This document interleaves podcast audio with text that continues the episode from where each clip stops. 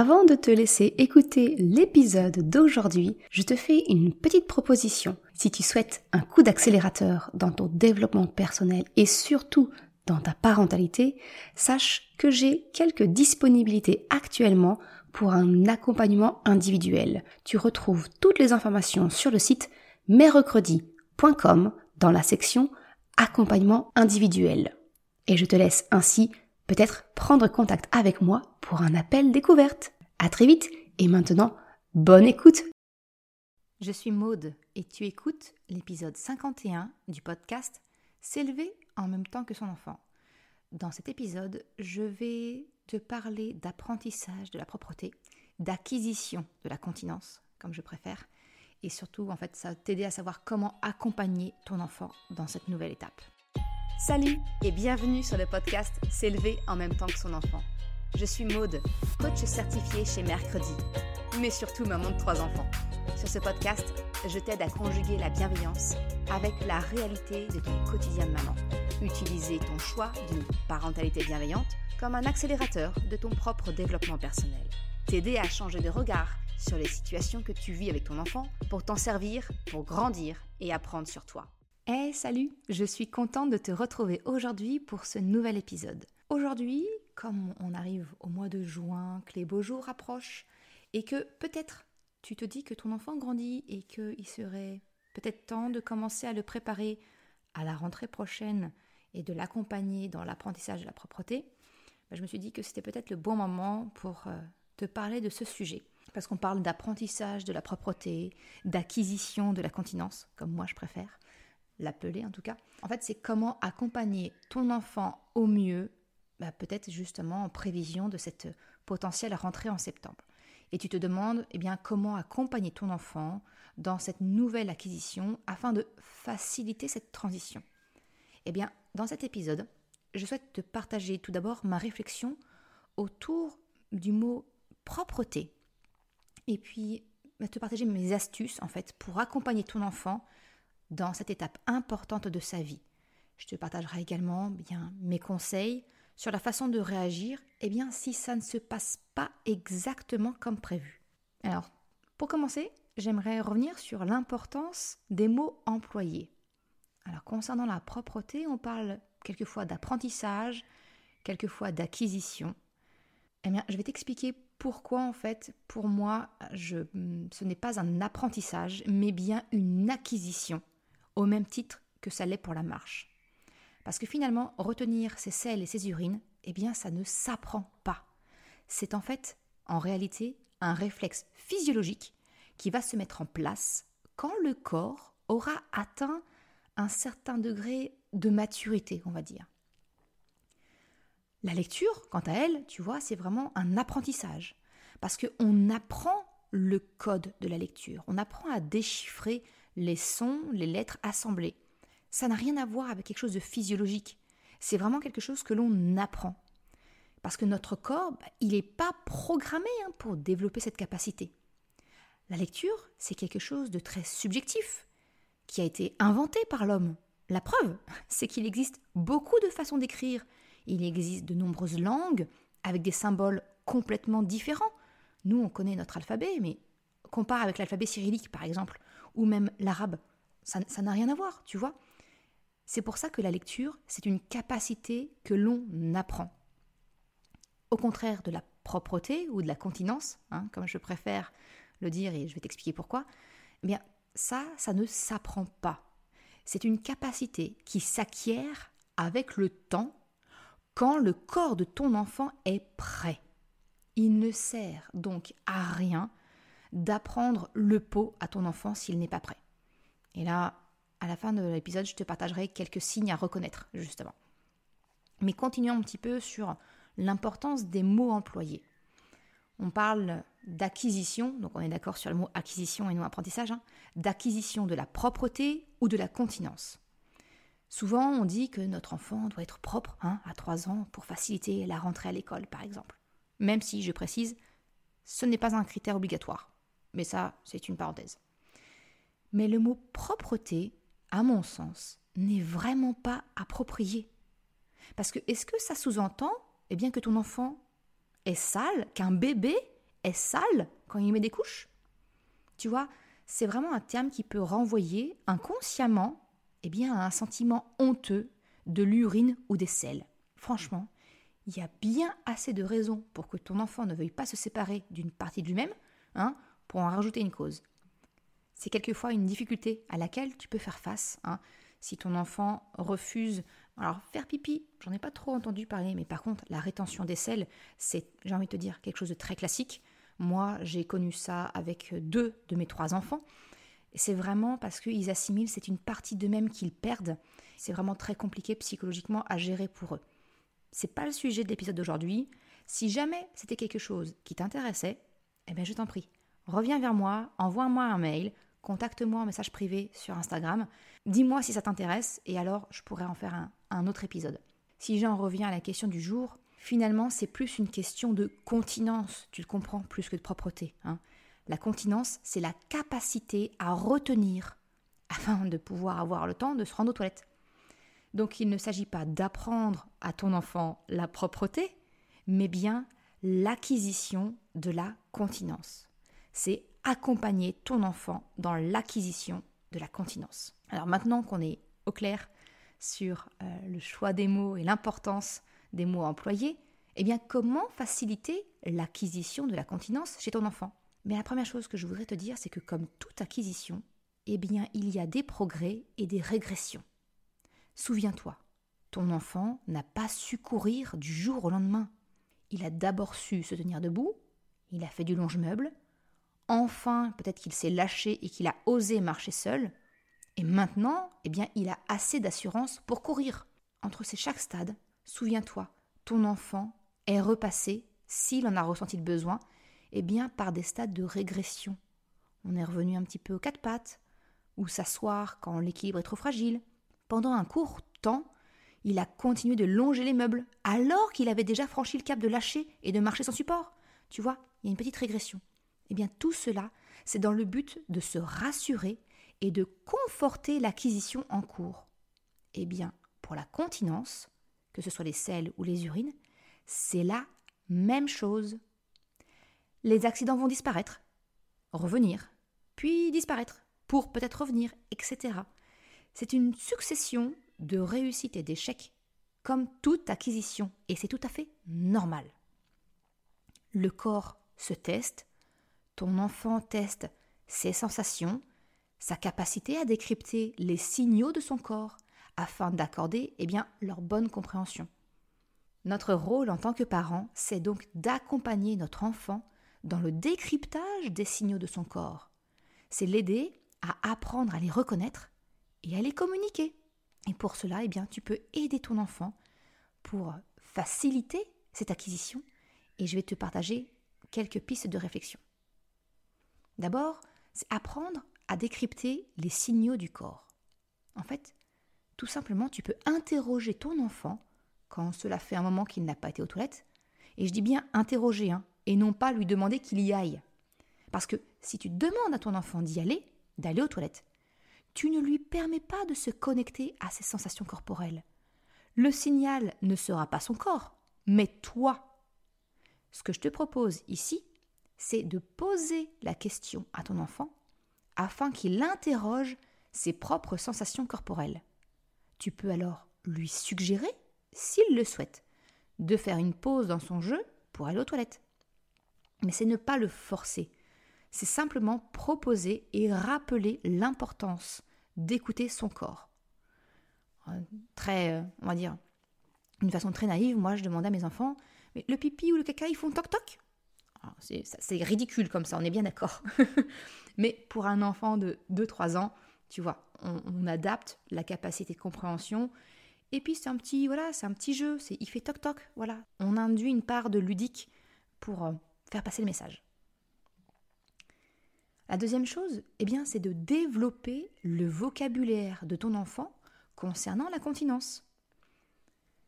Parce que afin de l'accompagner dans cette nouvelle acquisition, tu peux l'aider en lui permettant d'apprendre le moyen de communiquer ses besoins. Que ce soit du vocabulaire oral, avec des livres par exemple, ou que ce soit par des signes de la langue des signes, pour les plus petits. Et même avec un enfant qui sait parler, sincèrement, ça peut être très utile. Moi, je sais que un de mes enfants était un peu timide en public et de me demander devant tout le monde qu'il avait eu un accident, ça le gênait. Tu vois, qu'il avait commencé à faire pipi dans sa culotte, il se sentait honteux et, il me le disait pas. Et du coup, bah, t'imagines bien que la situation empirait. Et eh bien en fait, avec la langue des signes, ça lui permettait, il me cherchait du regard et il me faisait le signe pipi. Et je comprenais tout de suite. Personne autour ne voyait ce qui se passait, mais lui et moi, on se comprenait. Donc tu vois, vraiment la langue des signes, c'est pas réservé qu'aux bébés, même aux plus grands. C'est un super outil. Sincèrement, mes enfants, à l'heure où j'enregistre, vont avoir 9 ans, ma fille a 7 ans et mon, petit dernier va avoir 4 ans. On l'utilise encore hyper régulièrement. Concernant le support des livres, il y, a des, chouettes livres sur la continence. Et alors, pour n'en citer que quelques-uns qui ont été des grands succès chez nous, il y a le livre Max et Lapin, Les grands coureurs vont sur le pot, et un livre qui a sauvé le problème des rétentions de sel euh, chez deux de mes enfants, c'est le livre Le grand voyage de Monsieur Caca. C'était d'expliquer voilà, que Monsieur Caca avait sa propre histoire et que quand il sortait du corps, eh bien un nouveau réapparaissait. Et ça, ça nous a permis de débloquer la situation. L'autre moyen que je te propose pour accompagner ton enfant dans l'acquisition de la continence, eh bien c'est simplement, c'est bête, hein, mais des vêtements adaptés. Et des vêtements adaptés, eh bien ce sont des habits qui permettent d'être facilement retirés pour accéder aux toilettes rapidement et en toute autonomie. Tout ce qui est robe, les jeans, tu sais, les skinny là qui collent aux jambes, les salopettes, tout ça, c'est très joli. Mais alors, ce n'est pas du tout pratique pour les enfants lorsqu'ils veulent pouvoir aller aux toilettes. Et alors, d'autant plus quand, euh, allez, entre 2-3 ans, on est dans cette phase d'autonomie euh, poussée à l'extrême, quand ton enfant veut, faire seul, c'est juste, c'est lui mettre des bâtons dans les roues. Hein. Donc franchement, je t'encourage, pendant cette période d'acquisition, eh bien, de peut-être privilégier bah, des pantalons à taille élastique, et d'une façon générale, parce qu'en plus, ça, c'est bon pour la motricité. Les pantalons type Sarouel également, ça, c'est euh, un must-have, j'ai envie de te dire. Euh, moi, mes enfants vivent en Sarouel. Euh, moi-même, je vis en Sarouel. c'est la vie. Côté sous-vêtements, eh bien, il existe aussi des culottes d'apprentissage qui peuvent être utilisées pendant quelques mois, quelques semaines, pendant la transition. Ce sont des culottes, donc elles ont vraiment la physionomie d'un slip, hein, d'une culotte, mais elles ont une doublure en coton, en coton éponge, qui les, rendent légèrement absorbantes. Alors je dis bien légèrement, c'est-à-dire qu'elles ne vont pas être en mesure d'absorber comme une couche hein, un accident total. Par contre, elles vont, elles vont retenir donc pour ne pas mouiller l'habit extérieur, mais elles vont conserver cette sensation d'humidité qui va permettre à ton enfant de ressentir l'humidité, de dire oula, euh, c'est en train de fuir, tu vois. Et ces types de, ce type de culottes qui sont en plus lavables, euh, c'est vraiment, ça permet bah, de sauver le pantalon en ne changeant que la culotte. Et pour moi, c'est un super moyen d'accompagner ton enfant à reconnaître eh bien, les premières sensations de l'urine qui s'écoule. Parce que voilà, l'éponge, même si elle absorbe un peu, eh bien, il y aura toujours cette sensation de mouillé qui sera présente. Et ce qui n'est pas du tout le cas hein, avec les couches qui, au contraire, se vantent d'une sensation au sec. Tu comprends du coup l'utilité. Ça, c'était pour ce qui concernait d'accompagner euh, ton enfant dans l'acquisition de la continence avec euh, les habits, j'ai envie de te dire. Vient le moyen d'aller aux toilettes. Hein, qu'est-ce qui est le mieux? Un pot, un réducteur? Franchement, euh, il y a l'embarras du choix quand on va dans nos rayons puriculture et il y a quoi se perdre. Alors, en tant que parent, on a souvent tendance à vite privilégier le réducteur. Parce qu'avouons-le, hein, franchement, ça fait moins de manutention que le pot qu'il faut vider, nettoyer. Hein. Euh, c'est quand même plus simple que ça tombe directement dans la cuvette des toilettes. Le problème, c'est que le réducteur, eh bien finalement, c'est nettement moins physiologique et même avec un marchepied. En fait, c'est moins physiologique de par la position du bassin de ton enfant. Alors, je m'explique. Notamment pour les cas pour aller à la selle et euh, si ton enfant a quelques difficultés de constipation ou autre ou de rétention des selles, euh, si jamais ça devient un peu douloureux, il va vite faire un blocage. Eh bien, il faut savoir qu'il y a une position physiologique pour déféquer, Hein, euh, je ne pensais pas qu'un jour j'utiliserais ce mot-là sur le podcast, mais voilà, on y est. En fait, le but, ça va vraiment être de libérer l'extrémité du rectum, qu'on appelle l'ampoule rectale, par la position physiologique.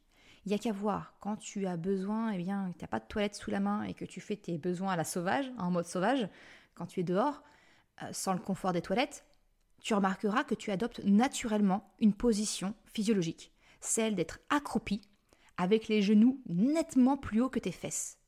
Et eh bien, dans cette position, l'angle du bassin permet de libérer justement l'ampoule rectale pour permettre au sel de descendre par gravité, sans, sans avoir besoin de forcer. Et bien sur des toilettes, si tes fesses sont au même niveau que tes genoux, et ce qui est généralement le cas, eh bien ton rectum, l'ampoule rectale, elle est finalement comme pincée, et ça devient un obstacle, et c'est là que ça va nécessiter un effort de poussée supplémentaire. Et eh bien donc tu comprends que c'est ça qui peut provoquer éventuellement de potentielles douleurs ou de constipation mécanique, c'est-à-dire juste à cause eh bien, de la position que tu as adoptée. Donc, quand ton enfant est assis sur un réducteur, eh bien généralement, il a les genoux au même niveau que ses fesses, voire carrément en dessous, hein, s'il n'a même pas de marchepied. Tu comprends donc, avec mes précédentes explications, bien que la position, elle n'est pas du tout physiologique, et ça peut effectivement générer de la constipation, des douleurs, parce qu'il aura besoin de pousser plus fort. Donc retiens bien, le bon angle, c'est quand ton enfant semble être accroupi, que ses genoux sont plus hauts que ses fesses. Et au passage, je te glisse que c'est pareil pour toi. Donc conserve le marchepied pour toi, afin de toi aussi faciliter la vie de ton transit. Je ferme la parenthèse. Donc, avec ces éléments-là, tu comprends que j'aurais tendance à vraiment te conseiller le pot. Et un pot vraiment bas qui permette d'avoir les fesses nettement plus basses que les genoux. Alors oui, effectivement, cela va te demander un peu de nettoyage, mais ça pourrait diminuer la probabilité de douleur à la défécation ou de la constipation en permettant à ton enfant d'adopter une position physiologique. Si vraiment, et je le comprends, tu tiens au réducteur, eh bien trouve-lui un marchepied qui lui permette vraiment d'avoir les genoux beaucoup plus hauts que ses fesses. Et là, tu annuleras l'effet euh, négatif, j'ai envie de dire, du réducteur. Voilà, je t'ai partagé un petit peu tous les éléments qui te permettent d'accompagner au mieux ton enfant dans cette acquisition de la continence. Maintenant, c'est bien gentil, mais je t'ai parlé également qu'il fallait reconnaître eh les signes qui montrent que ton enfant pourrait être prêt pour cette nouvelle acquisition. Parce que ça ne servira absolument à rien de présenter le pot ou les toilettes à ton enfant si son corps n'est physiologiquement pas encore prêt, s'il n'est pas mature. Parce que tu l'as compris, c'est vraiment une question avant tout d'acquisition. Si le corps n'est pas prêt, tu pourras faire ce que tu veux. Peut-être que euh, tu auras l'impression que, ça matche parce que ton enfant fait à chaque fois dans le, dans le pot ou dans les toilettes. Mais peut-être que ce n'est qu'une coïncidence. Ça a été le cas moi avec mon, premier enfant où j'avais pas toutes ces connaissances-là encore. Et je me dis, ah, mais super, il connaît, euh, il, fait le, il fait au pot à chaque fois, il n'y avait pas de problème parce qu'on mettait à heure fixe. Oui, mais en fait, c'est juste parce que ça correspondait, il venait de manger et naturellement dans son transit, voilà, c'était le bon timing, c'était une pure coïncidence. Physiologiquement, il n'était pas du tout prêt. Donc ça peut être juste ça. Donc vraiment, fais, fais attention aux signes chez ton enfant qui démontrent qu'effectivement, il a une maturité cérébrale, physiologique, qui montre que ton enfant est prêt à cette nouvelle acquisition. Il y a une, illustration que Fanny Vella, une illustratrice que j'aime beaucoup, a faite et, résume ces signes-là. Je te la mettrai, je te la mettrai en description. J'adore son travail. Je veux pas, enfin, tu sais bien, j'en ai déjà parlé. J'adore ce qu'elle fait. Mais ça te donne vraiment la liste de tous les petits signes que tu peux reconnaître. Le corps de ton enfant commencera à être prêt, entre guillemets, pour que tu l'accompagnes dans cette acquisition, quand il présentera certains signes comme le fait que ton enfant sait monter ou descendre seul des marches, que ce soit à quatre pattes ou debout. Hein. Mais quand il commence à savoir alterner comme ça pour monter des marches, déjà il y a une capacité physiologique qui est acquise. Ça peut être aussi un signe, c'est quand il te dit qu'il a fait pipi ou caca et qu'il te le dit, hein, par des mots ou par des signes. C'est que déjà il a conscience de certaines sensations corporelles. Un autre signe qui est plutôt encourageant, hein, c'est quand il est capable de se retenir quelques secondes son besoin. C'est déjà, déjà un excellent signe, il est sur la voie. Et un autre signe qui est peut-être un peu moins connu, eh bien, c'est le fait que ton enfant soit capable de lâcher un jouet en cas de conflit. Tu vois, s'il se dispute avec un camarade ou, même toi ou peu importe avec quelqu'un d'autre pour donner un jouet et qu'il ne veut pas et que il est capable finalement de, se résigner et dire ok je te le tends, eh bien ça c'est le signe d'une certaine maturité cérébrale qui correspond à peu près au même timing, j'ai envie de te dire, que cette fameuse acquisition de la continence. Donc c'est un signe aussi encourageant. Ok, maintenant que ça s'est dit, eh bien comment réagir en cas d'accident? Tout naturellement, j'ai envie de te dire, en cas d'accident, eh bien ne blâme pas ton enfant et évite autant que possible eh bien un visage attristé, déçu ou en colère. Hein. Essaye d'être autant que possible, encore une fois, la plus neutre, hein, pour éviter que ton enfant n'associe son accident à un sentiment de honte. Parce que les accidents, comme je te l'ai dit au tout début de l'épisode, eh bien, ce sont des échecs, mais dans le sens où ils vont nourrir, ils vont servir à l'apprentissage, à cette acquisition. Quand mon fils a un accident, et il a trois ans et demi, ça lui arrive encore quand il est absorbé dans un jeu, hein, eh bien, je lui explique simplement que c'est OK. Alors, euh, un petit rappel, on évite la négation, ce n'est pas grave, hein, parce que tu t'en souviens, je t'ai déjà parlé que le cerveau a du mal à gérer la négation, et au contraire, il va se focaliser sur les mots est grave. Hein. Je lui explique, eh bien, que la machine va laver le linge, et je lui propose de se déshabiller, de mettre ses affaires sales dans la machine à laver, et d'aller chercher lui-même un slip ou un pantalon pour se rhabiller. Je le responsabilise dans la marche à suivre. Je lui rappelle d'écouter son corps quand celui-ci lui fait signe de prendre une pause pour aller aux toilettes. Alors je sais, bien que ça peut sembler très long, hein, l'acquisition. C'est l'acquisition en journée. Voilà, ça peut, ça peut prendre un petit peu de temps et il peut y avoir des accidents. Pour donner un exemple, euh, un de mes fils a eu un début d'acquisition de la continence vers deux ans et demi à trois ans et demi, il y avait encore des accidents réguliers dans la journée. Ça, c'est voilà. Euh, mais je réagis exactement de la même façon que je viens de te l'expliquer. Je responsabilise. Je lui demande d'en tirer les conclusions et de se changer seul. C'est le meilleur moyen. J'ai pas besoin de dire que je suis déçue, que je suis triste. Ah, encore. Non, non, non. Vraiment. Ok, ça arrive. S'il te plaît, je te rappelle, écoute les signaux de ton corps. Le slip est mouillé, on change de slip. Voilà. Mais ça peut aussi être très long concernant la nuit. Parce que oui, certains enfants ont des problèmes d'énurésie nocturne. Ça, c'est un sujet à part entière. C'est dans la liste des sujets que j'aimerais aborder parce que euh, je connais ça avec un de mes enfants. J'ai connu ça moi-même enfant. Parce que sache qu'il y a une grande partie d'héréditaire aussi avec l'énurésie. Et donc, ben, j'ai pas donné les meilleures cartes à mes enfants de ce côté-là. Mais voilà, c'est c'est vraiment de, ne pas essayer de marquer plus l'enfant qu'il ne l'est déjà. Et c'est finalement peut-être eh bien, de lui rappeler que ce n'est pas de sa faute, qu'il y parviendra, ça arrivera, simplement aujourd'hui, il n'y parvient pas encore. Tout est là, tout est dans le mot encore, ça va venir, cela viendra. Quand son corps sera prêt, qu'il aura intégré toutes les étapes de cette grande inquisition, ça va venir. Alors pour terminer ce podcast, j'ai envie de te dire, Fais confiance à ton enfant et montre-lui ta confiance. C'est ce qui est le plus important. Je te remercie d'avoir écouté cet épisode jusqu'à la fin. Tu retrouveras une retranscription sur le site mercredi.com. Si tu as aimé cet épisode, s'il t'a été utile, je t'invite à le partager, à en parler autour de toi, ou si le cœur t'en dit, de m'envoyer un message privé, un mail, ou une note et un commentaire sur Apple Podcast ou Spotify. Ça me permet de faire connaître le podcast et ça m'encourage à progresser. Un grand merci à celles et ceux qui prennent le temps de le faire. Je te souhaite une excellente journée, après-midi, soirée, quel que soit le moment où tu écoutes, et je te dis à la semaine prochaine pour un nouvel épisode. Ciao